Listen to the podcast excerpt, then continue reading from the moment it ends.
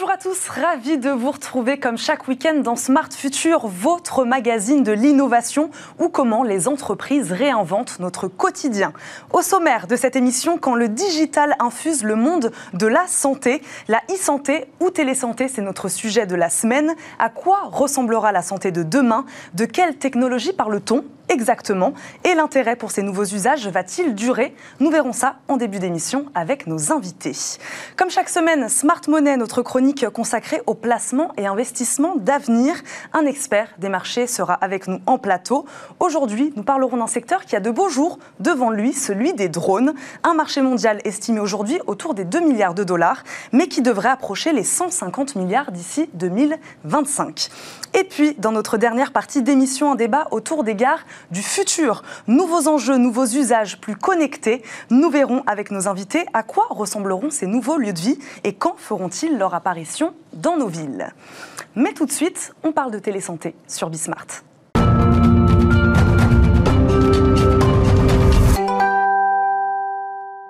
Notre sujet de la semaine, je le disais, c'est la télésanté, encore très discrète avant le début de la crise sanitaire. Impossible de passer aujourd'hui à côté de l'explosion des consultations par vidéo. Des cabines de téléconsultation sont même installées dans les zones rurales. On peut y prendre sa tension, même analyser ses grains de beauté. Alors, ce boom de la télésanté lié au Covid va-t-il durer? Qu'apporte véritablement le numérique et la technologie sur le diagnostic et le traitement des patients? Nous allons poser la question à nos deux invités. Chapuis, CEO de la start-up e-Ophthalmo, est avec nous euh, en visioconférence. Bonjour Sophie. Bonjour. Merci beaucoup d'être avec nous euh, aujourd'hui sur le plateau de Smart Future. Et Florent Reynaud, cofondateur de Concilio, nous accompagne également. Bonjour. Bonjour. Ma première question, je le disais un peu en préambule, est-ce que cette télésanté est vraiment là pour durer? Ah, je pense que la, e-santé, c'est-à-dire l'introduction du digital dans le monde de la santé, euh, c'est une révolution dont on ne devine à peine euh, les, débuts aujourd'hui. Euh, je pense que quand on regarde ce que le digital a pu faire aux médias, au commerce, aux loisirs, quand on voit ce qu'elle est en train de faire aujourd'hui et la relation qu'on a avec les banques, ce qu'elle va faire demain avec l'éducation, la e-santé, c'est quelque chose d'absolument fondamental. Et ce qu'elle va transformer en profondeur, c'est la relation patient-médecin cette relation, ce qui va se passer, c'est que demain, on aura enfin des patients qui seront véritablement acteurs de leur santé et on aura des outils qui permettront aux médecins de se concentrer en fait et de revenir à leur mission euh, primordiale qui est de construire une relation de confiance pour accompagner et pour guider leurs patients à travers leurs problématiques de santé. On va y revenir hein, sur cette relation euh, patient-médecin. pour reparler de digitalisation, de numérisation, cette crise, euh, elle a été un plus hein, pour l'accélération de cette digitalisation, certainement. Ah oui, je pense que ça a été une prise de conscience euh, pour tous les acteurs, hein, que ce soit les, patients, les médecins, l'État. Tout le monde a compris que c'était une solution. J'irai un peu plus loin. En fait, c'est la solution aux grandes problématiques qu'on va avoir de santé sur les 10, 20, 30 prochaines années. Comment vous faites pour soigner 9 euh, milliards de personnes? Comment vous faites pour adresser les déserts médicaux, les nouvelles pandémies, euh, les coûts de santé qui explosent? Euh, Il n'y a que des solutions de e-santé qui vont pouvoir adresser ça. Ce n'est certainement pas le modèle actuel. Sophie Chapuis, j'imagine que vous êtes d'accord avec ça, CEO de la start-up e-Ophthalmo. Je le rappelle, vous êtes d'accord, la e-santé est bel et bien là pour durer et ce sera la réponse aux enjeux qui attendent le monde de la santé. En tout cas, c'est clair que c'est une des réponses hein, aux, enjeux, notamment aux problématiques effectivement des déserts médicaux. Moi, je rajouterais qu'effectivement, le médecin va pouvoir à la fois euh, euh, améliorer et avoir plus de temps pour, euh, pour la relation patient quand il va recevoir le patient en vrai, entre guillemets, en présentiel, comme on dit maintenant. Et puis surtout, effectivement, il va pouvoir se concentrer sur ces, des actes à plus forte valeur ajoutée médicale et donc se décharger de toute une partie de, des, des actes ou des dépistages ou des examens où il n'a pas une forte valeur ajoutée qui pourront être faits d'une autre manière. Sophie Chapuis, à quel besoin répond la télésanté? On en parlait, vous le disiez un peu, les déserts médicaux ou la population, hein, c'est ça ce que disait Florian Reynaud. Est-ce qu'elle répond à d'autres besoins? Alors, euh, la, télésanté, c'est vraiment extrêmement large. Hein. La télémédecine fait partie de la e-santé, de la télésanté. Déjà, dans la télémédecine, on a cinq euh, sous-spécialités, hein, dont la plus connue depuis notamment euh, la Covid, c'est la téléconsultation. Donc, on se voit en vidéo, comme aujourd'hui, je vous vois ou j'essaye de vous voir sur le plateau. Et puis après, il y a notamment, par exemple, la téléexpertise. C'est ce qu'on fait au sein d'IOphtalmo. Ça répond à des problématiques de déserts médicaux et en fait, ça répond à des problématiques de délai de rendez-vous, mais également de de distance en fait pour accéder aux patients. Dans une ville comme Saint-Étienne, à côté de Lyon, aujourd'hui, on est pratiquement à plus de 12 mois pour avoir un rendez-vous avec un ophtalmologiste. Donc il y a des délais, mais il y a également des distances qui sont difficiles à parcourir. Je pense par exemple au, nord de Nice, hein, il y a des, c'est, une zone montagneuse, et les gens ont de la difficulté à aller atteindre l'ophtalmologiste euh, qui, qui réside à Nice. Donc il faudrait effectivement mettre en place des solutions de téléexpertise. Florian euh, Reynaud, toutes les populations se sont emparées de cette euh, télésanté, euh, notamment les seniors. C'est la question qu'on se pose hein, sur les outils technologiques. On sait qu'ils sont un peu plus en retard que, que d'autres types de populations. Aujourd'hui, ça y est, ça s'étend Je pense que pratiquement toutes les couches de population aujourd'hui ont conscience que ça commence à exister. Ce que, je veux dire, c'est que si on se place vraiment dans une échelle d'une ou deux ou trois décennies, la e-santé, elle sera partout. Hein, elle sera partout pour le diagnostic, puisqu'effectivement, on fera euh, des téléconsultations, mais des téléconsultations augmentées avec des tas d'outils qu'on pourra plugger sur nos smartphones, pour vous donner des tas d'exemples. Euh, voilà, on pourra. Ce qui se passe déjà dans certains cabinets médicaux, hein, on, on ah. prend notre tension, tout est enregistré dans un ordinateur. Euh. Oui, mais ce que je veux dire, c'est que demain, vous aurez un widget que vous allez, vous allez plugger sur votre smartphone, et ce widget, en fait, quand vous serez à la maison avec votre enfant qui a mal à la gorge, bah, vous prendrez une petite goutte de salive, vous le mettrez sur ce widget et il sera capable de faire un séquençage d'ADN ou d'ARN rapide et vous dire attendez, là c'est la Covid. Attendez, non, non, là c'est euh, une, infection bactérienne et voilà les antibiotiques qu'il vous faut. Donc, en fait, ça à quel horizon on imagine, on imagine ça? Oh, ça, je pense que c'est dans les 5-10 ans qui viennent. Aujourd'hui, il y a des entreprises qui font des, des, enfin, les, bons qu'on a pu faire dans le séquençage sont absolument euh, faramineuses. Mais il n'y a pas que ça. En fait, on aura tout un kit euh, chez soi, ce sera complètement standard et ça va nous permettre en fait de donner toute une série d'informations à son médecin qu'aujourd'hui la téléconsultation, elle est, très utile euh, à plein d'égards, mais elle est aussi un petit peu limitée dans un certain nombre de cas, puisqu'effectivement, il faut euh, voir un médecin en physique. Et demain, voilà, il y aura, le diagnostic, il y aura le suivi, effectivement, avec un certain nombre d'informations qu'on pourra échanger avec ces médecins. Et entre médecins, effectivement, la, la télé-expertise. Il y aura des aspects de prévention puisque des algorithmes d'intelligence artificielle seront capables de prévoir bien mieux que n'importe quel médecin quand justement une maladie chronique risque de s'exacerber et hop, vous faire franchir le cap et avoir nécessité une hospitalisation. Elle apporterait une précision encore mieux que celle qu'un médecin peut apporter aujourd'hui? Écoutez, je vais dire quelque chose. Vous êtes médecin, en plus. Un, médecin, euh, un médecin, c'est quoi? C'est un repositoire euh, d'expérience euh, d'un point de vue purement médical pour faire son diagnostic. Et après, c'est aussi quelqu'un qui est un repositoire de confiance pour accompagner ses patients. Mais sur l'expérience aujourd'hui, c'est illusoire d'imaginer que le diagnostic, il ne sera pas fait mille fois mieux par des algorithmes qui, eux, auront une connaissance absolument universelle de tous les cas qui auront pu passer avant. J'aimerais bien penser qu'on restera indispensable mm. là-dessus, mais c'est pas vrai. Et donc le rôle du médecin, il va évoluer et surtout le, le, patient va. En fait, on va même redessiner l'ensemble des systèmes de santé autour du patient. D'accord? On arrêtera de penser tout autour de l'hôpital et des médecins, etc. C'est de quoi est-ce que le patient a besoin, un certain nombre d'outils dont il peut avoir besoin. Et l'hôpital, le centre de soins, ce sera un endroit où je vais une fois de temps en temps faire un examen, une intervention. L'homme sera important aussi à ce moment-là. Mais le reste du temps, voilà, on va, on va vraiment donner ce, pouvoir aux patients. Sophie Chapuis, c'est une bonne chose, ça, de donner plus de pouvoir aux patients, comme dit euh, Florian Reynaud en tout cas, de pouvoir lui donner plus de possibilités, oui, je pense. Effectivement, il y a des, il y a des personnes qui aujourd'hui euh, pâtissent en fait hein, du manque de médecins, des déserts médicaux, des problématiques d'accès aux médecins, du manque de temps aussi du médecin. Hein, C'est-à-dire euh, par rapport à, ce que vous disiez, effectivement, euh, je pense que le patient va pouvoir avoir plus de temps quand il va quand il va avoir un, diagnostic, par exemple, qui va être annoncé là pour le coup peut-être de vive voix dans des cas graves par le médecin. Le médecin pourra avoir plus de temps avec le patient puisqu'il aura délégué une partie de, des autres examens Euh, ça, je pense que c'est important. Après, je pense qu'il faut que la, télémédecine, d'une manière générale, soit encadrée. Il faut rassurer le patient. Euh, c'est un peu ce qui est prévu quand même dans le plan Ma Santé 2022, hein, c'est-à-dire à la fois des réglementations, des process qualité qui vont permettre de rassurer le patient et de pouvoir lui expliquer plus ce, qui va, ce dont il va pouvoir disposer et, ce qui va se passer autour de lui pour euh, soit faire du dépistage, soit le prendre en charge dans un cadre de parcours de soins. Donc là, on est du point de vue du patient, plus d'informations pour le patient. J'imagine qu'il y a aussi plus d'informations pour le médecin. On l'a un peu abordé avec Florian Reynaud. C'est-à-dire qu'il pourra y avoir aussi un échange d'informations entre les différents secteurs. Un médecin généraliste pourra euh, aller chercher des informations peut-être euh, du dermatologue. Enfin, ça aussi, il y aura aussi un échange d'informations entre les différents secteurs qui pourrait être intéressant. Oui, tout à fait. C'est alors c'est l'idée du dossier médical partagé, hein, mais d'ores et déjà avec des plateformes, effectivement, il y a un échange et un historique en fait des dossiers patients.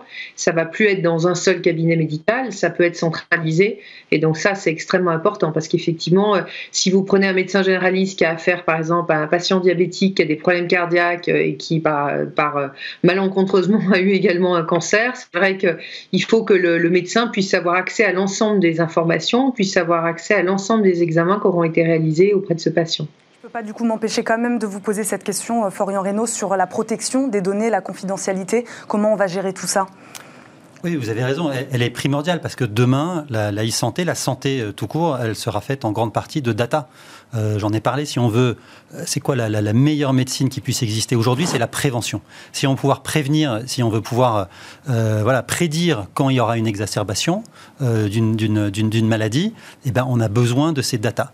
Ce qui est absurde aujourd'hui, c'est qu'on donne joyeusement et allègrement toutes ces données personnelles aux GAFA euh, et ça, euh, finalement, avec un certain nombre de contraintes, mais elles ne sont pas énormes, mais qu'on est en train de monter des, des, dis pas des usines, enfin, un peu des usines à gaz euh, quand même, parce qu'on a très très peur du partage de données médicales, alors qu'en en fait... Une donnée médicale, c'est pas une donnée comme les autres non plus. C'est pas une donnée comme les autres, mais avoir votre profil entier de toute votre vie personnelle qui est publié sur les réseaux sociaux, on peut se poser la question sur qu'est-ce qui est le plus sensible. Donc, bien sûr qu'il faut un cadre pour l'encadrer, mais je pense que l'important, euh, c'est vraiment non pas de se mettre à la place des médecins, c'est de se mettre à la place des patients. Et qu'est-ce qu'on va leur rendre comme service et faire sauter un à un tous les leviers euh, pour euh, pardon toutes les barrières qui les empêchent d'avoir un accès au meilleur de la santé, ce dont on est parfaitement capable en France et ailleurs, mais qu'on ne fait pas parce qu'on a des silos dans nos systèmes.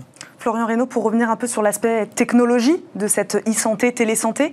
Quand on parle de e ou de télé, qu'est-ce qu'on met derrière ce e et ce télé aujourd'hui? Vous parliez tout à l'heure à horizon de 5-10 ans de se plugger sur le smartphone. Aujourd'hui, quand on parle de télésanté ou de e-santé, on parle de quoi? C'est plus qu'une visioconférence ou qu'un zoom avec un médecin. Il y a déjà des choses.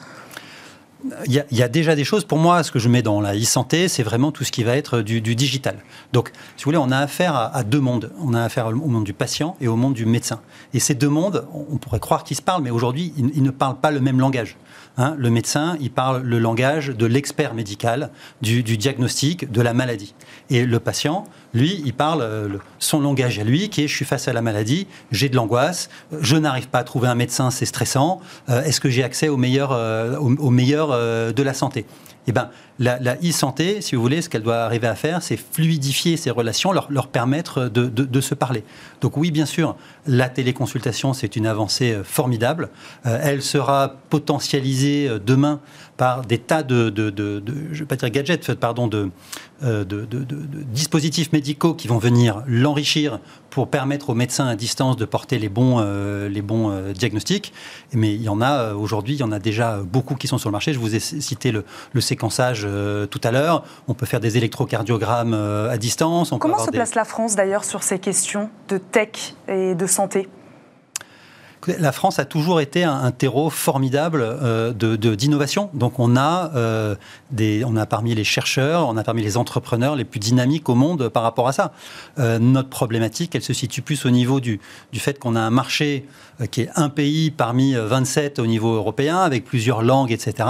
Et que donc en fait c'est très compliqué de faire émerger vraiment des, des, des champions nationaux ou même européens parce que très vite, en fait, ils sont repris euh, par euh, bah, les équivalents américains ou chinois qui ont un marché euh, local qui est tellement important bah, qu'ils ont déjà une masse critique qui leur permet de racheter tous les, tous les champions européens en devenir.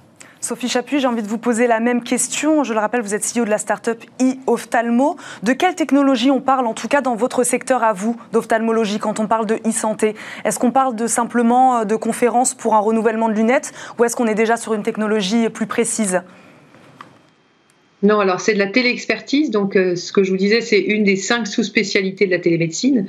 Donc, la téléexpertise, c'est une demande d'avis à un spécialiste, là en l'occurrence en ophtalmologie. C'est donc un orthoptiste, c'est-à-dire c'est ceux qui sont connus comme étant autrefois les kinés des yeux, qui aujourd'hui sont en première instance dans les cabinets d'ophtalmologie. Hein. Ce sont les orthoptistes qui vont faire les examens. Euh, sur les patients, donc soit dans des, dans des centres de santé, soit dans un cabinet d'orthoptiste, mais en tout cas en dehors de la présence d'un ophtalmologiste. Et ensuite, les examens sont téléchargés sur une plateforme, sur notre plateforme par exemple e-ophtalmo. Et ensuite, un ophtalmologiste se connecte à distance et en différé va interpréter ces examens et va renvoyer donc un compte rendu et, éventuellement une ordonnance de renouvellement de lunettes. Mais notamment, on parle de compte rendu pour euh, un dépistage des principales pathologies oculaires, c'est-à-dire glaucome, DMLA, etc. Donc ça permet en fait de prendre en charge beaucoup plus tôt les patients puisqu'ils vont être dépistés plus tôt par rapport à des délais de rendez-vous relativement longs ou des déserts médicaux euh, auxquels, euh, dans, dans lesquels ils, sont, ils, vivent, ils vivent à ce moment-là. Et on sait que l'ophtalmologie est un des secteurs justement les plus concernés par la longueur de ces prises de rendez-vous. Euh, je voudrais revenir à ce que vous disiez tout à l'heure sur ce lien entre le patient et le médecin. J'imagine que quand on parle de e-santé ou télésanté, on peut faire ce reproche justement de manque de lien social. Vous, vous dites que non, à l'inverse, ça va rapprocher les deux. Ah, moi, je dis que c'est complètement l'inverse, en fait. Euh, ce qu'on fait chez, chez Concilio, euh, Concilio, c'est une plateforme d'accompagnement euh, médical, c'est une plateforme de service d'accompagnement médical, accessible partout dans le monde, 24 heures sur 24. et en fait, on, on, est aujourd'hui euh, utilisé par plus de 250 000 personnes à travers le monde euh, via nos, entreprises clientes. Et qu'est-ce qu'on fait justement pour ces, pour ces salariés, pour ces utilisateurs? Eh ben, En fait, on adresse leurs problèmes. Leur problème, c'est quoi? C'est effectivement le, le, manque de temps, enfin le, le, délai pour avoir un rendez-vous. Donc, on leur permet soit de parler avec un médecin euh, rapidement, soit avoir un rendez-vous rapide. C'est le stress de ne pas savoir, donc encore une fois, avoir des informations qualifiées via un médecin ou d'autres moyens. Et ensuite, c'est d'avoir une certitude d'avoir les bons traitements en ayant, étant recommandés vers les, vers, les meilleurs. Et en fait, qu'est-ce que, ça, comment est-ce qu'on communique euh, quand on, quand on forme les médecins, par exemple, qui vont faire des téléconsultations euh, pour nous On passe l'essentiel du temps sur la pédagogie. Et en fait, on arrive à créer un lien c'est un exercice qui est différent pour eux. Quand vous êtes dans un cabinet médical et que vous recevez des patients à la chaîne, c'est très difficile de prendre ce temps-là. Là, vous avez un temps qui est privilégié. Et on peut avoir un temps qui est extrêmement riche, euh, même si c'est à distance. Après, quand ce sera aussi généralisé aussi à tous les médecins que vous connaissez, bien sûr, on ira encore plus loin. Merci beaucoup à tous les deux de nous avoir éclairés aujourd'hui sur ce sujet de télésanté, de e-santé. Je vous remercie. C'est maintenant l'heure de Smart Money. Retrouvez Smart Money au cœur de Smart Future avec eToro, leader mondial des plateformes de trading social.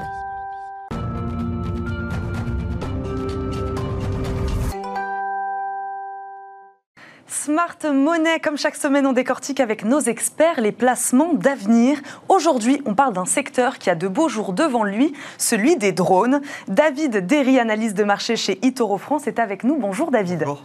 Parlez-nous de ces drones. Bah, aujourd'hui, les drones, c'est un, thème qui prend de plus en plus d'importance. On le voit que c'est présent dans plus en plus de domaines. Hein. Par exemple, euh, on peut penser à l'agriculture, au, cinéma, euh, au domaine militaire aussi, dans lequel c'est euh, présent. Et depuis peu, on voit que les drones commencent à être utilisés de plus en plus à des fins d'usage commercial. Hein, par exemple, on a des sociétés comme Uber, comme Amazon ou comme Domino's qui ont récemment commencé à s'intéresser à cette technologie pour livrer notamment leurs clients. Et donc, on voit un peu avec les drones, en fait, comme avec Internet ou le GPS à l'époque, on voit que c'est une technologie qui est en train de, d'évoluer au-delà de son origine militaire pour vraiment devenir une technologie grand public. Que représente ce marché aujourd'hui, David? Alors aujourd'hui, le marché en 2017, il représentait 1,7 milliard de, dollars. Et normalement, les, experts en fait anticipent un, marché, une taille de marché à plus de 100 milliards de dollars d'ici à, à 2025. Donc c'est quand même une hausse assez importante. Euh, aujourd'hui, donc, euh, comme je le disais, l'utilisation principale euh, des, drones, ça reste, ça reste le militaire. Hein. Par exemple, on a même récemment vu Parrot qui a annoncé il y a quelques semaines justement fournir 300 drones à l'armée française afin de, les, de, les, aider dans leur, dans leur activité. Mais on, estime qu'à l'avenir, euh, le, développement du drone commercial représente aussi une, une bonne opportunité euh, d'investissement. Le seul hic, en fait, dans toute, dans toute cette industrie pour le moment, c'est la réglementation. Et que dit alors cette réglementation? Alors la réglementation, elle est euh, plus ou moins similaire un peu partout dans le monde, que ce soit en Europe ou aux États-Unis. Aux États-Unis, euh, c'est le, Federal euh, Aviation Administration, donc la FAA, qui supervise en fait ce marché et qui impose les, règles. Ils ont imposé notamment trois règles principales à, suivre pour les personnes qui souhaitent conduire un drone. La première, c'est de limiter l'altitude donc des drones commerciaux à environ 120 mètres. La deuxième, c'est de limiter la distance de vol au, champ de vision du, pilote. Donc euh, le, drone ne peut pas aller là où le pilote ne le voit plus. Et enfin, la troisième, c'est euh, l'interdiction de survoler des, personnes. Donc euh, on voit que c'est quand même trois réglementations qui, qui sont vraiment une limite pour, pour les utilisateurs et notamment l'adoption de ces technologies. Et donc on a beaucoup de grands acteurs qui ont, commencé à, faire pression pour justement essayer d'évoluer vers une réglementation plus souple. Qui investit aujourd'hui principalement dans ce marché des drones? Qui sont les principaux acteurs? Alors, pour les personnes qui souhaitent investir dans les, dans les drones, il existe en fait différentes possibilités pour le faire. La première, la plus simple, c'est sans doute euh, d'investir dans des sociétés qui euh, produisent et commercialisent euh, les drones. Donc là, par exemple, on a la société la plus connue, enfin une des plus connues, qui est une société française d'ailleurs, qui est la société Parrot. Ensuite, on a aussi, côté en bourse, on a les sociétés asiatiques, donc Aero Environment et euh, qui sont euh, deux sociétés euh, cotées en, bourse aussi. Et euh, dans, les, dans les drones, dans les pure players des, des, drones, on a aussi GoPro aux États-Unis avec son drone Karma. Euh, ensuite, on a d'autres marques. Donc, euh, l'une des plus connues quand on parle de drone, c'est DJI, mais malheureusement, DJI n'est pas encore euh, coté. Et ensuite, il y a d'autres moyens pour investir. Donc, comme on le disait, il y a les géants technologiques qui commencent à s'y intéresser, donc Google, Apple ou, ou autres. Donc, les personnes qui détiennent en général des actions de ces sociétés-là auront normalement une seront exposés à, cette thématique, à la thématique des, drones, notamment les drones de livraison. Ensuite, les, personnes peuvent aussi décider d'investir justement dans des sociétés d'aviation, donc comme par exemple Boeing ou Airbus, qui sont en train de travailler sur la technologie des drones pour euh, notamment le, transport de passagers ou, euh, ou, ce genre de choses. Et enfin, la dernière méthode pour investir dans l'industrie des drones, c'est vraiment d'acheter directement en fait euh, les éditeurs, de, les fabricants de puces en fait, comme Nvidia ou comme Intel. David, ma dernière question, quel est l'avenir alors pour ce marché des drones? Bah, Comme on l'a vu, c'est un, avenir quand même euh, assez radieux. Il y a encore de belles possibilités de croissance et euh, il y a encore beaucoup de, choses à, se faire. Pour le moment, on ne se fait pas encore livrer nos, pizzas par, euh, par drone ou même nos, colis Amazon en France. C'est pas possible de se les faire livrer par drone. Mais en tout cas, ça devrait vraiment devenir une réalité d'ici les, prochaines années. Et on commence à voir ce genre d'initiative commencer de, de, plus en plus dans le monde. Merci beaucoup David Derry. Je ne sais pas si j'ai envie d'avoir ma pizza livrée en drone, moi. Je j'en suis pas sûre encore. Je vous dis à la semaine prochaine dans Smart Future. On passe, on passe tout de suite à notre rubrique Smart Connect. Retrouvez Smart Connect au cœur de Smart Future en partenariat avec Cdiscount.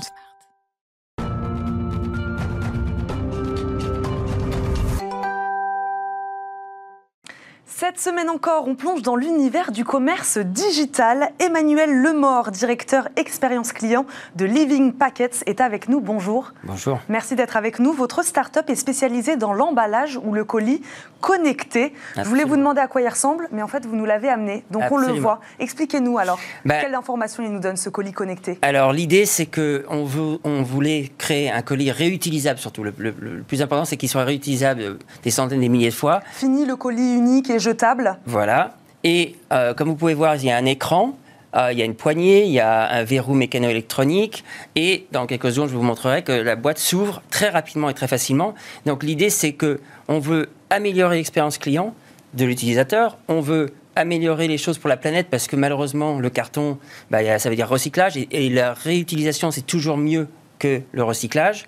Et donc, cette boîte qui est très facile d'utilisation, donc là, vous allez la remettre, vous la remettez, c'est ça En forme de colis, en, forme, de, boîte. Voilà, En quelques secondes, on met son, son produit à l'intérieur. Vous avez remarqué qu'il y avait un espèce de filet qui, lui, ça veut dire plus besoin de bulles, de, de peanuts et autres choses à l'intérieur. Donc ça veut dire... Le colis, ce qu'il y a à l'intérieur, est protégé. Est protégé à tout moment parce que vous avez un écran et une application mobile sur votre téléphone, vous avez la possibilité de tracer de voir, même si vous le voulez, à l'intérieur de, de la box, parce qu'il y a une caméra interne, seulement interne.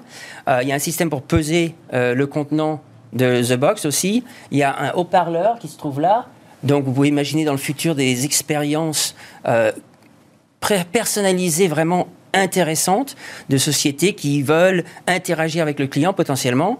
L'écran, évidemment, est haute résolution et compatible avec n'importe quelle société, que ce soit Chronopost, que ce soit Colissimo, que ce soit FedEx, DHL. Et avec toute la technologie de, du capteur de température, capteur de choc, capteur d'humidité, vous avez une espèce de télécommande à tout moment de votre expédition et votre colis qui arrive chez vous. Vous parlez d'entreprises qui seraient donc potentiellement intéressées hein, par ces colis euh, connectés. Vous avez fait des expérimentations avec Cdiscount et Orange, hein, je crois, en, 2019. Et là, vous lancez, hein, ça y est, officiellement depuis quelques semaines, la production de votre emballage connecté et réutilisable depuis décembre. Qui aujourd'hui, quelles sont les entreprises aujourd'hui qui sont intéressées par ce colis connecté? euh, il y a plus de 1600 sociétés qui nous ont déjà contactés, qui, sont, qui, attendent avec impatience, euh, juste en France et en Allemagne. Euh, et, honnêtement, on a eu aussi des contacts du monde entier, parce qu'ils comprennent la valeur de ce qu'on essaye de faire, et surtout le fait que on n'a qu'une planète et à un moment il faut se dire ben il faut trouver des solutions. Et cette solution c'est une matière euh, vraiment costaud qui permet d'être réutilisée à l'infini. C'est une matière qui, se, qui peut se déchiqueter qui peut être refondue pour faire d'autres boîtes. Donc ça continue ça continue ça continue ça il n'y a pas de nombre maximum de trajets? Alors, ça dépendra honnêtement de la condition. Il y a, plusieurs flux dans, dans, les transports de colis. Ça peut être euh, à travers des coursiers, c'est beaucoup plus simple et beaucoup plus, euh, on va dire, euh, moins dangereux pour la boîte quand c'est entre les coursiers. Quand ça passe à, à, travers beaucoup, beaucoup de flux différents, on, ne sait pas encore pour l'instant, mais notre but et notre design est fait pour des centaines, des milliers de, trajets. C'est ça le, vrai, le, vrai, but. Donc ce colis connecté, cet emballage connecté, il nous donne beaucoup d'informations. Comment vous gérez euh, ce flux d'informations et cette protection aussi des données? On parle beaucoup de protection des données quand on parle de données. Absolument. On, fait très attention à ce genre de choses. évidemment, on suit les règles de RGPD et, d'autres euh, règles qui a... Euh, après tout cela.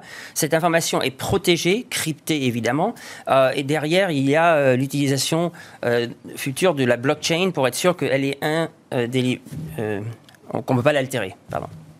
Et donc aujourd'hui, sur quel type de produit on est pour cette boîte Tout est possible ben, Tout est possible qui rentre dans, le, dans la taille physique et le volume de la boîte. En sachant que la, version plate que je vous ai montrée a une capacité de 2 litres et est fonctionnelle. Et cette version-là a une capacité de 32 litres. Donc ça peut être euh, des baskets, euh, ça peut être un appareil, un appareil photo. Ça peut être de l'alimentaire? Alors, L'alimentaire, oui et non, parce que ça dépend de, des conditions nécessaires pour l'alimentaire. Ce, n'est pas un réfrigérateur portable, pour l'instant. Mais dans le futur, on pourrait imaginer que euh, une adaptation soit faite. Qu'une fonction euh, soit rajoutée. pour l'instant, aujourd'hui, il y, a quand même des limites. Sur quel développement êtes-vous pour ces prochaines semaines? Alors, ben, on va bientôt, et c'est justement très excitant qu'on soit sur ce plateau, c'est que dans les semaines qui suivent, nous allons permettre aux personnes qui habitent autour de Paris et autour de Nantes de pouvoir aller dans des showrooms, des magasins où ils vont pouvoir toucher la boîte on va dire, manipuler pour voir un peu le concept. Euh, vraiment s'approprier euh, s'approprier le, et pouvoir cette euh, nouveauté parce que c'est un peu révolutionnaire. Absolument. Et, transférer potentiellement une étiquette vraiment manipuler comprendre et ça nous permet aussi évidemment d'avoir moins d'éducation à faire dans le futur Merci beaucoup Emmanuel Lémort d'avoir été avec nous, nous avoir présenté ce colis connecté. Je le rappelle, vous êtes donc directeur expérience client de Living Packets. C'est déjà la fin de cette première partie d'émission. On marque une courte pause et on se retrouve tout de suite avec un débat passionnant autour des gares de demain. A tout de suite.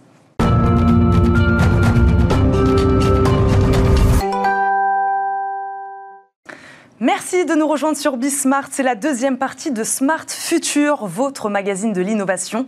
30 minutes ensemble pour décrypter les pratiques de demain.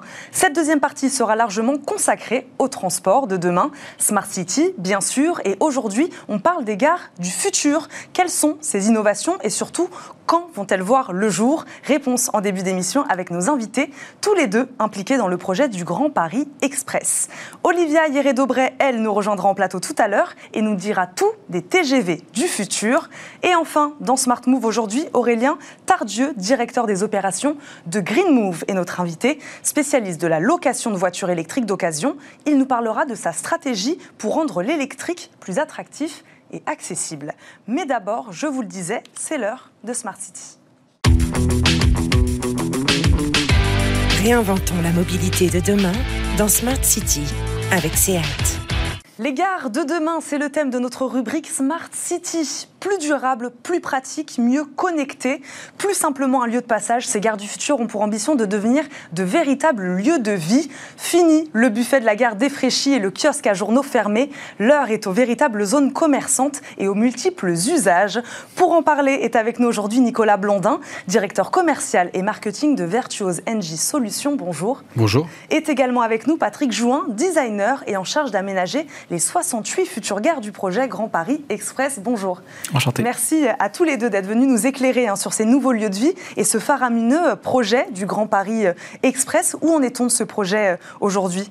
Ah, Il est euh, en train d'être creusé. Donc il y a des, des dizaines de, de magnifiques machines qui, qui creusent, euh, voilà. Et, ça creuse, ça creuse pour ah, oui, exactement. Donc c'est à fond sur quasiment toutes les, euh, toutes les lignes.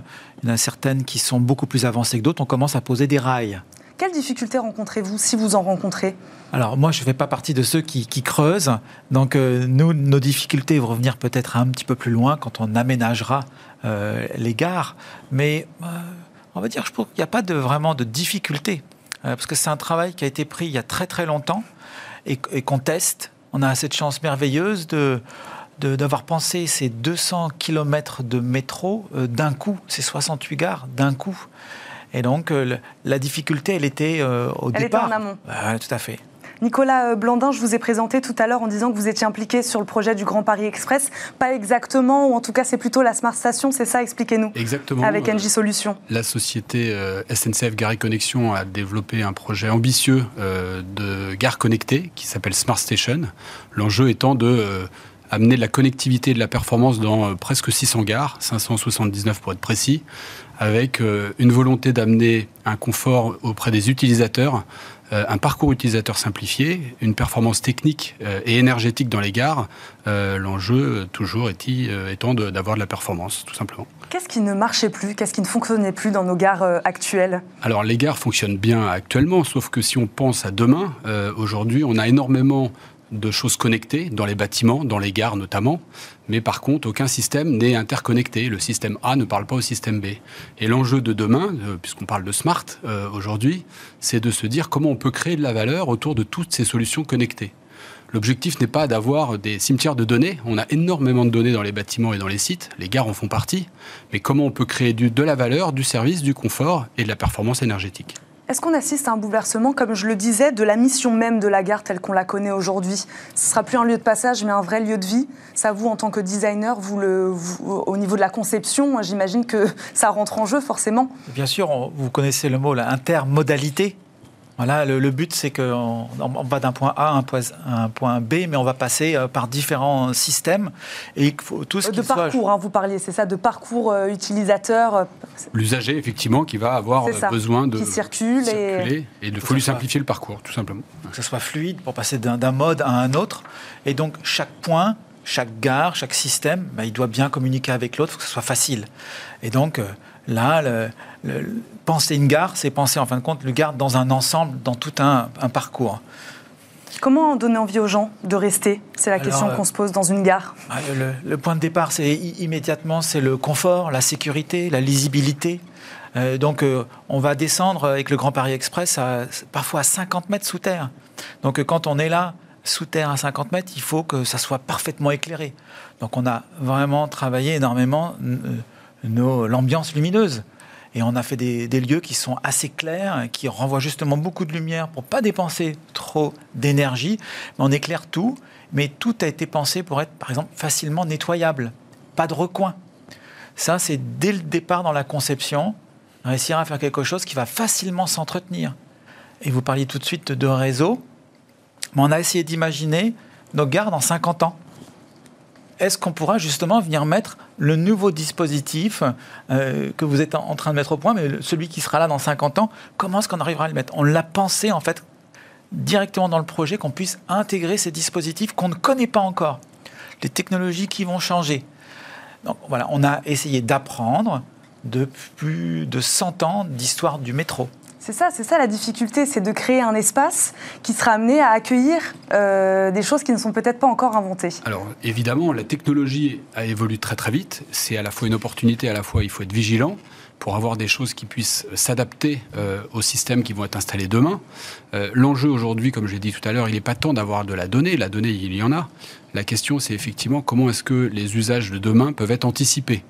Euh, si on parle de confort, il y a un enjeu de température, il y a un enjeu de parcours utilisateur, d'avoir l'information facilement à travers les smartphones, mais pas que. Et comment tout ça peut être simplifié, évidemment sécurisé. Et de l'autre côté, côté des opérateurs, des gens qui gèrent les bâtiments, comment est-ce qu'ils peuvent amener plus de services, plus de confort euh, pour pouvoir générer euh, justement de la fidélisation et de la satisfaction quand on parle de connecté aujourd'hui, on parle de quoi? Quand on parle de gare connectée, qu'est-ce que ça veut dire exactement? Est-ce que c'est juste, est-ce que c'est du Wi-Fi dans 100% des espaces? J'imagine que c'est pas que ça. Non, alors pour être très clair sur le dossier de Smart Station, euh, on parle de 15 000 euh, solutions connectées, donc on est dans des déploiements assez massifs. Euh, on a 800 millions de données à terme qui vont être traitées par an. Donc on est sur vraiment du traitement massif de données pour amener du service. De manière générale, le smart building, il n'est pas nouveau. Euh, il y a déjà des choses qui sont connectées. La question majeure, c'est de se dire, est-ce qu'on est capable aujourd'hui, avec les nouvelles technologies, euh, d'amener euh, justement 10, 20, 30% de gains, en, notamment en consommation d'énergie? L'énergie était le point d'entrée des bâtiments connectés et des gares connectées, puisque c'est un outil mesurable et on sait générer un retour sur investissement. Ça permet notamment de financer les infrastructures connectées, parce que se pose la question du modèle économique. Bien qui sûr. paye et pour quel usage et les gares connectées aujourd'hui, comme les bâtiments connectés, euh, il a fallu réfléchir à ce modèle économique, comment générer à la fois du service, de la satisfaction et puis un retour sur investissement. Patrick Jouin, en tant que designer, comment on prend en compte tous ces éléments? C'est difficile. Vous êtes designer, vous n'êtes pas, euh, vous voyez, vous n'êtes pas Mhm. spécialisé forcément euh, en nouvelles technologies. Voilà. Comment, en tant que designer, on prend en compte tous ces éléments? En fait, compte, quand on est designer, à chaque fois on part, on ne sait rien en fait. Donc ça, c'est c'est normal. On observe tout simplement. Donc on va partir du, on va mettre une grande dose de bon sens. Donc euh, le métro, c'est pas quelque chose qui est nouveau. Ce qu'on peut y ressentir, euh, on peut s'y perdre. On, s'appuie sur l'ancien quand même. Exactement, on observe, on regarde ce qui ne marche pas. Donc ça, c'est le point de départ. Et, et déjà, si on a le, le- le bon sens, je pense qu'on a déjà à peu près réussi les choses. Après, il y a des transformations. L'automatisation du métro, par exemple, euh, qui réduit complètement euh, le, qui change complètement notre manière de nous asseoir, de nous comporter dans le métro. Euh, on n'attend plus au même endroit. Donc déjà tout change. Donc il y a d'autres éléments à mettre en place, d'autres euh, de- des, largeurs, euh, des connexions avec le, réseau existant, euh, la taille de l'information voyageur, le fait qu'on va utiliser beaucoup plus les ascenseurs parce qu'on est à moins 30 mètres, moins 50 mètres. Donc là, l'ascenseur devient un élément essentiel dans le projet. Le, fait de mettre en relation l'architecte, l'ingénieur, le designer, le designer graphique, le son, la qualité sonore, la qualité de la lumière, de faire travailler tout ce monde-là ensemble et de mettre aussi le métro, la machine elle-même, et que le design du métro, le design de la gare, tout ça soit fait en une seule fois. Donc euh, voilà, le, le designer, en fin de compte, c'est euh, quelqu'un qui travaille dans une, dans une équipe. Il n'est pas face à la mer en train d'imaginer son projet, pas du tout. On C'est- rencontre à peu près les mêmes enjeux qui sont ça, une des complexité enjeux. d'acteurs. C'est ça. euh, Et puis de, de sites très hétérogènes. Tout à fait. Parce qu'effectivement, il n'y a pas deux gares ou deux bâtiments qui soient connectés ou non, qui se ressemblent. Et donc la difficulté, c'est justement de rendre homogène euh, et industriel. Comment euh, déjà la- s'intégrer dans le quartier? Et puis ensuite, comment rendre en effet homogène euh, des gares qui feront partie peut-être d'un même ensemble ou en tout cas d'une même ville? On le voit sur les bâtiments, euh, où euh, effectivement les bâtiments ne sont pas équipés de la même manière. Nous, on gère 200 écoles de la ville de Paris avec des bâtiments très différents, souvent classés. L'idée, c'est d'amener de la connectivité et de l'intelligence sans être intrusif sur la partie architecture, évidemment avec le moins de travaux possibles et de nuisances associées. Et aujourd'hui, les technologies le permettent, sans fil ni pile, et on peut aller plus vite sur des déploiements euh, rapide et peu coûteux. Donc ça, c'est un premier point. Mais après, une fois qu'on a appareillé l'ensemble de ces bâtiments, on s'aperçoit que ce soit dans les gares ou les villes, il y a des nouveaux usages qui sont demandés. Euh, je pense à la ville d'Angers euh, qui a lancé un grand projet euh, de Smart City Angers-Loire Métropole qu'on accompagne et sur lequel les enjeux de sécurité, des enjeux de confort, des enjeux de supervision énergétique, des enjeux de mobilité sont, sont pas forcément les mêmes qu'ailleurs. alors ils sont, ils peuvent être duplicables, mais avec euh, des niveaux de priorisation différents. Mais surtout, ce qui est intéressant, c'est que les bâtiments ne sont pas instrumentés de la même manière et donc à nous de nous débrouiller. Et les technologies le permettent, le savoir-faire le permet aujourd'hui et ça permet de commencer à industrialiser ces sujets de smart cities ou, ou, ou gares connectées. La durabilité, c'est quand même le maître mot de ces gares de demain, du futur, ça on peut le dire? C'est la lame de fond, alors à la fois la durabilité, tout ce qui est euh, en lien avec la stratégie de décarbonation, euh, de maîtrise euh, énergétique, sont des sujets qui sont de toute façon en lame de fond.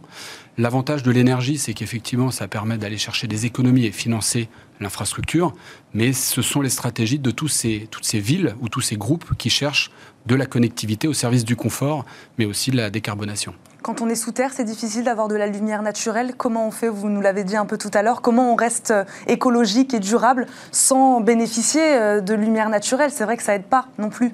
Non, on sait bien que la lumière naturelle, elle est euh, essentielle. Nous sommes aussi des animaux et nous nous sentons beaucoup mieux avec la lumière naturelle. Donc les architectes ont tous fait un travail assez on va dire, essentiel, fondamental, pour essayer d'attirer la lumière le plus bas possible dans les espaces. Euh, mais on travaille avec une qualité, et ça c'est la révolution de la LED aussi, euh, qui change tout.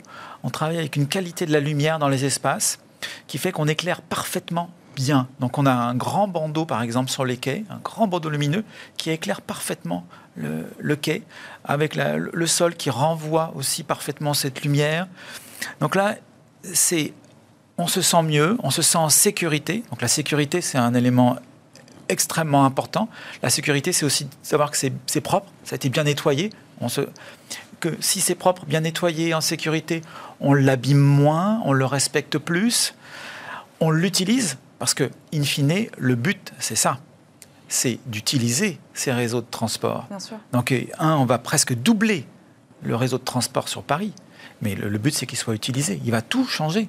Et donc, euh, on va, euh, on va passer du, vélo euh, au tramway, au, métro, au métro du Grand Paris Express, de nouveau au tramway. Voilà, ça c'est tout un réseau. Et là, on n'utilise plus sa voiture. Et à ce moment-là, on change beaucoup plus. On, on change la vie de 12 millions de personnes. Bien sûr. Ces gares, elles seront lumineuses, elles seront propres. Est-ce qu'elles seront vertes également? Est-ce qu'il y aura beaucoup de verdure? On sait que l'architecture euh, avec euh, des murs euh, végétalisés, etc., ça se fait beaucoup en ce moment. Est-ce que les gares du futur ressembleront à ça aussi? Alors, je, ne suis pas architecte de, ces gares. alors, vous parliez de l'âme de fond, bien sûr. Maintenant, dans la composition, dans, le travail de tout concepteur depuis maintenant de nombreuses années, la verdure est prise, la, nature. À chaque fois qu'on pose son crayon sur la feuille de papier, on réfléchit à l'impact que ça va avoir. Alors là, par exemple, il y a quelque chose qui est extraordinaire. Il on va, on a ces tunneliers qui sortent de la matière, et cette matière, eh bien, au lieu de l'utiliser comme remblai ou de rien en faire. Non, elle est utilisée, elle est valorisée. Les terres vont être utilisées pour l'agriculture. Euh, les, les, remblais vont être utilisés pour faire du béton. Donc une partie des gares sera fabriquée avec cette matière qui a été excavée ou d'autres constructions comme des maisons. Et donc moi j'ai sur mon bureau une magnifique brique qui a été fabriquée avec l'argile qu'on extrait du chantier pour fabriquer des maisons. Donc, et, ça, cette démarche-là, il y a quelques années, on ne l'aurait peut-être pas eu. Même si, quand on regarde dans la banlieue parisienne, toutes les maisons qu'on dit en meulière, vous connaissez toutes ces petites maisons. Ces pierres, en fin de compte, ce sont ce qui a été extrait la récupération. du premier métro.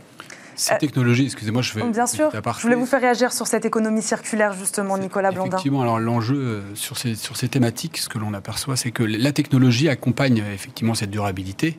on le voit effectivement, puisque non seulement c'est poussé et par des enjeux réglementaires hein, de on le voit dans les bâtiments connectés avec euh, des décrets qui sortent et qui nous imposent des moins 30, moins 40, moins 50% de consommation d'énergie à 10, 12 ou, 20 ans. Et donc ça, c'est un, élément qui euh, tracte forcément euh, ces sujets de verdification et de performance énergétique. Et la technologie nous le permet d'aller chercher ces seuils élevés. Et puis l'autre sujet, effectivement, que l'on voit dans certaines villes, je pense à Limoges dernièrement, où bah, le fait d'amener de la connectivité dans certains sites de la ville, euh, croiser euh, un taux de mesure d'occupation réelle des bâtiments avec de la climatologie, avec euh, de l'intelligence artificielle qui permet d'avoir un système de régulation en lien réel avec l'usage, bah, c'est moins 30, moins 40% de consommation d'énergie. la ville en sort évidemment gagnante sur son empreinte carbone au niveau technique et au niveau économique. Je voudrais revenir sur ce qu'on disait tout à l'heure sur l'implication dans le territoire que ces gares vont amener ou non. Ça aussi, c'est un enjeu d'amener quelque chose euh, au territoire ou au quartier, en tout cas, qui entoure ces gares C'est effectivement, les gares sont euh, dans un environnement euh, souvent avec une volonté au niveau départemental ou régional d'accompagner la mobilité. donc il faut effectivement que cette technologie ou ces innovations non seulement amènent des économies, mais amènent de la fluidité, facilitent encore une fois le, passage du train euh, à une, automobile partagée, au rechargement de bornes électriques. Et, et tout cet euh, écosystème est conçu aujourd'hui, que ce soit dans les projets de ville de demain ou que ce soit dans le Grand Paris Express, c'est une réflexion à 360 degrés qui doit être engagée et qui est en cours de, développement. Quelle place, excusez-moi, je voulais vous poser la question, quelle place tiendra la zone commerçante? On a aussi lu beaucoup que les gares du futur seraient de vraies zones commerciales. Quelle, place tiendra vraiment ces zones commerçantes Fini le kiosque, ce que je disais en préambule de cette émission, fini le kiosque à journaux fermés. On aura des vrais magasins dans ces gares du futur Alors, je ne vais pas parler à la place de, de SNCF IMO ou Gare et Connexion, mais euh, pour avoir des échanges avec eux sur l'organisation des gares, il est clair que... Pour faire rester les gens, il faut aussi les faire consommer Il y a une nécessité euh, d'abord de répondre à leurs besoins du quotidien. Euh, acheter des euh, produits de première nécessité à la sortie du train ou du RER, e c'est un élément qui permet d'éviter d'aller dans une grande surface et de sortir euh, de la gare, alors que peut-être qu'il y a une correspondance ou des choses comme ça à, anticiper. Donc il y a vraiment une volonté d'accompagner le quotidien des usagers. Et pour ça, c'est du confort qui n'est pas que énergétique, mais qui est du service également. Et voilà, voilà comment c'est organisé aujourd'hui. Merci beaucoup à tous les deux de nous avoir éclairés sur ces gares de demain, ces gares du futur. Vous restez avec nous. Hein. Tout de suite, c'est la chronique d'Olivia Hieré-Dobré dans Smart Future.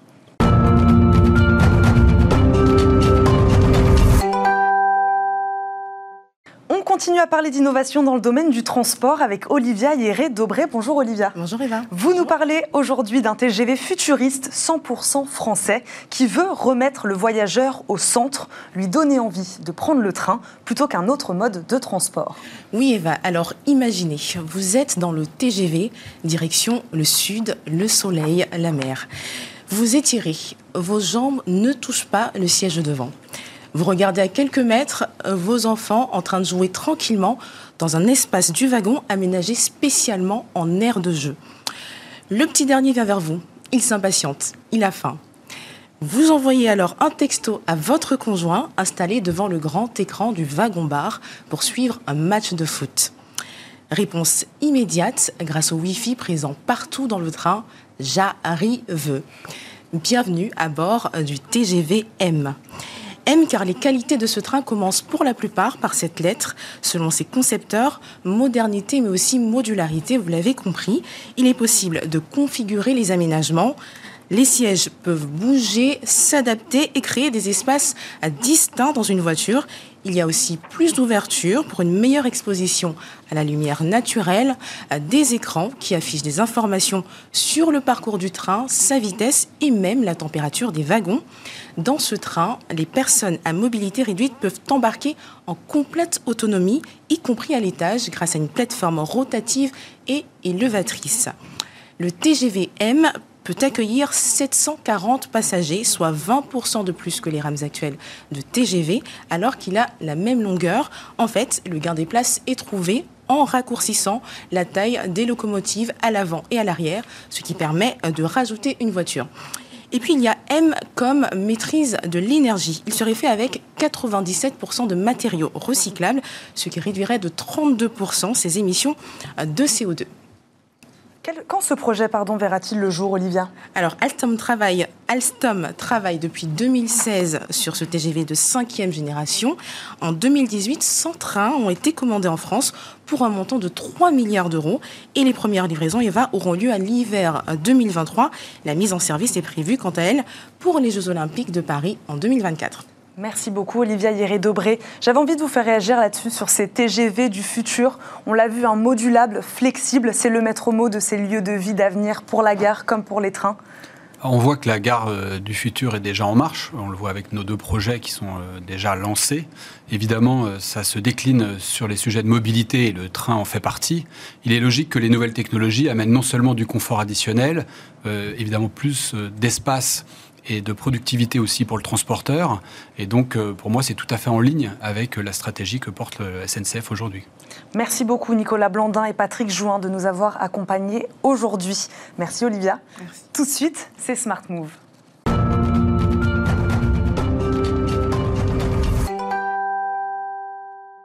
Dans Smart Move, aujourd'hui, Aurélien Tardieu, directeur des opérations de Green Move, est notre invité. Bonjour. Bonjour. Merci d'être avec nous sur le plateau de Smart Future. Green Move, la start-up spécialiste de la location de voitures électriques d'occasion.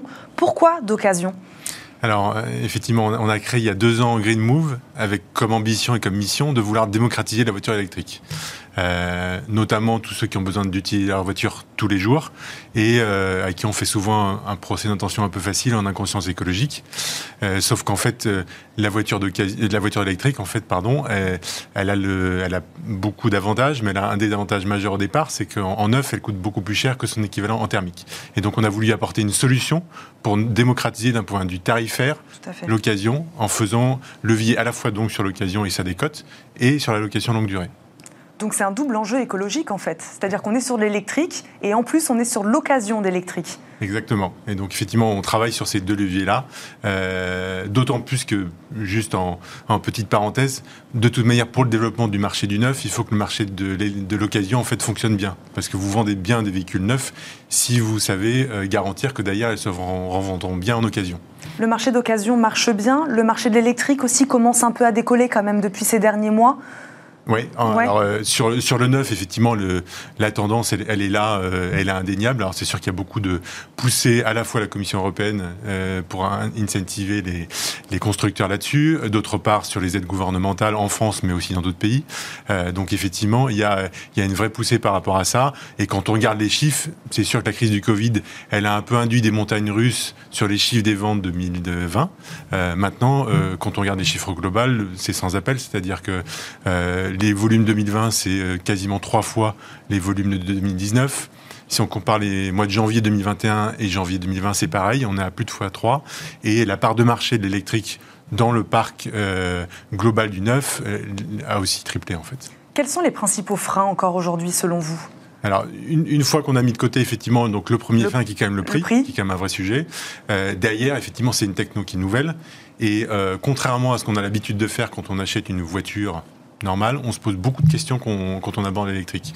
Et donc il y a beaucoup de freins liés à ça et sur lesquels nous, notre fer de lance, c'est de... Il faut faire de la pédagogie Exactement. Et comment, comment vous en faites de la pédagogie Alors, de, de, plusieurs manières. Euh, déjà, les sujets, on peut les énumérer un peu. Il y a, il y a le sujet autour de la recharge. Euh, comment est-ce que je vais me recharger de manière habituelle d'une part, mais aussi quand je fais un, un trajet un peu inhabituel d'autre part. Euh, quel est mon usage réel Parce que là aussi, euh, il y a beaucoup d'idées préconçues. Nous, le premier travail qu'on fait avec nos clients quand ils se présentent, c'est de requalifier leurs besoins. Parce que c'est sûr que quand on regarde les pubs, c'est la guerre en fait des nouvelles autonomies de tous les constructeurs. Maintenant, quand on regarde assez basiquement les choses, 80% des trajets urbains et périurbains, c'est moins de 30 km par jour. Donc en fait, un de nos premiers travaux, justement, c'est de repositionner finalement qu'est-ce que fait la personne avec sa voiture. Combien de kilomètres vous faites de kilomètres, euh etc. Pour requalifier avec elle quel est son vrai usage et donc, euh, et donc bien faire ça. Pareil, c'est, euh, on parlait de frein, euh, il y, a, une espèce d'antise en fait de la panne sèche entre guillemets en électrique. Comme si notre voiture allait s'arrêter comme ça sur la route. Et, on peut faire ce qu'on veut. La, cette question elle est très présente chez, chez les gens. Et donc euh, le premier effet, c'est effectivement de se dire je vais prendre une marge énorme par rapport à ça. Nous, en fait, on fait plutôt une pédagogie pour apprendre dans un premier temps aux gens à bien utiliser leur voiture, à changer un peu leur mode de fonctionnement. C'est vrai que la voiture thermique, on, roule et puis de temps en temps on va à la pompe et puis on sait qu'on n'a pas de problème pour, pour aller à la pompe, même si on attend 5 minutes au pire, on, va servir. C'est vrai que ça peut être plus compliqué sur la recharge, notamment sur un trajet inhabituel. Et donc du coup, c'est l'autre apport qu'on fait, c'est qu'au-delà de l'éducation complète, euh, c'est d'apporter des solutions qui permettent de prévoir en fait euh, la consommation qu'on va avoir. Aurélien Tardieu, est-ce qu'on manque encore aujourd'hui trop quand même d'infrastructures pour un vrai développement de l'électrique? On avance, mais est-ce qu'il y a encore des manques? Alors, c'est sûr que l'infrastructure de recharge au sens large, c'est un, sujet. Maintenant, nous, nous on est convaincus d'une chose, c'est que euh, une énorme partie de la réponse à cette question-là, elle, passe avant tout par la recharge à domicile. En fait, euh, euh, c'est sûr qu'on parle beaucoup des bornes sur la voie publique, etc. Il faudrait que le particulier s'équipe. Ouais, c'est nous la première réponse à, à, la recharge c'est celle-ci. Euh, et donc ça s'est fait assez naturellement d'ailleurs. Les gens qui ont des maisons individuelles, c'est les premiers qui se sont bien équipés. Sûr, peuvent le faire. Aujourd'hui, quand on veut effectivement accélérer sur euh, la recharge, le premier des enjeux, selon nous, c'est euh, de vouloir absolument euh, déverrouiller en fait la recharge dans les immeubles et dans les immeubles collectifs en fait. Hein. Euh, avant de dire il faut qu'effectivement j'ai une recharge au-delà de ça sur les infrastructures qui certes est importante, qui certes doit se, de se développer, mais en fait le premier des sujets, c'est mon usage au quotidien, et donc soit à mon domicile, soit sur le lieu de l'entreprise également. voilà, on n'en a pas parlé, on a parlé des particuliers. Je voulais vous poser la question est-ce que les entreprises s'intéressent aussi à votre solution, à l'électrique d'occasion? Oui, Elles font appel à vous également? Elles font appel à nous. En fait, alors quand on parle d'entreprise, c'est vrai qu'on nous on vise les petites entreprises, donc les, artisans, les pros, les TPE, PME, euh, qui sont pas forcément très bien adressés par les acteurs traditionnels et qui ont aussi beaucoup de questionnements D'autant plus que la voiture, pour un professionnel, c'est son outil de travail. Donc, euh, s'il a le moins de pépins, ça ampute son activité. Et donc, il faut d'autant plus le rassurer par rapport à ça. Merci Aurélien Tardieu de nous avoir accompagnés, de nous avoir présenté Green Move aujourd'hui. Merci beaucoup. C'est déjà la fin de cette émission. Merci à tous de nous avoir suivis. Vous retrouverez bien sûr Thomas Hugues la semaine prochaine à la présentation de ce rendez-vous. En attendant, je vous souhaite un excellent week-end sur Bismart. À très vite.